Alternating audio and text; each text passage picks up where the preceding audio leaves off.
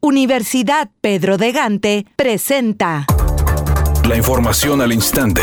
Grupo Radio Alegría presenta ABC Noticias. Información que transforma. Las pedreras que operan en Nuevo León continúan dañando el medio ambiente y la salud de miles de ciudadanos, ya que se ha observado una gran nube de polvo procedente de las pedreras San Ángel de Monterrey y para constatar esas afectaciones generadas por esta empresa, ubicada en el kilómetro 6.5 del libramiento noroeste, el equipo de ABC Noticias acudió a la colonia privada del parque, donde los habitantes afirman que este polvo cubre sus viviendas. Por su parte, el titular de la Procuraduría Estatal de Desarrollo Sustentable, Raúl Pedraza, señaló que una falla en un equipo de bombeo y las fuertes ráfagas de viento causaron este problema, asegurando que ordenaron la suspensión de actividades de esta pedrera. Se cubrió el sitio con inspectores, este, estuvimos presentes, tomamos este, medidas y la problemática que referían lo que se presentó en ese momento es que el sistema de bombeo, se les, eh, la bomba se quemó, se falló y no podían aumentar adecuadamente aunado a las ráfagas de viento que se presentaron. Este medio de comunicación intentó comunicarse con personal de la Pedrera San Ángel de Monterrey sin obtener respuesta. Estudia en la Universidad Pedro de Gante, preparatoria o carrera profesional. Elige entre más de 25 opciones que tenemos para ti, como contador público auditor, licenciado en administración, licenciado en comercio internacional. Y para que continúes tu preparación, el rector Fernando Garza Rodríguez te invita a conocer los diferentes apoyos que te ofrece la Universidad Pedro de Gante. Visítanos en nuestros tres campus, La Fe, Linda Vista y Constituyentes de Nuevo León, o en upg.mx. ¡Inscríbete ya!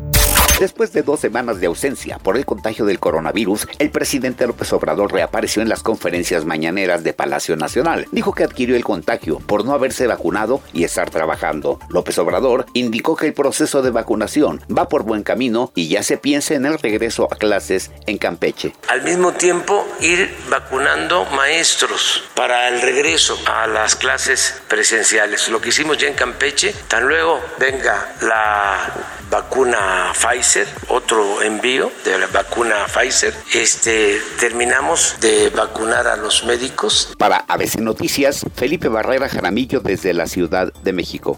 Editorial ABC con Eduardo Garza. El gobierno de Coahuila viola el artículo 11 de la Constitución mexicana al impedir el libre tránsito por territorio nacional. No se ocupa pasaporte ni permisos, ni salvoconductos para transitar por México. Solamente el presidente de la República y con del Congreso de la Unión podría aplicar una medida similar. El estado de Coahuila viola la Constitución mexicana. El gobierno federal debe actuar contra esta flagrante violación a la constitución de nuestro país, es mi opinión y nada más.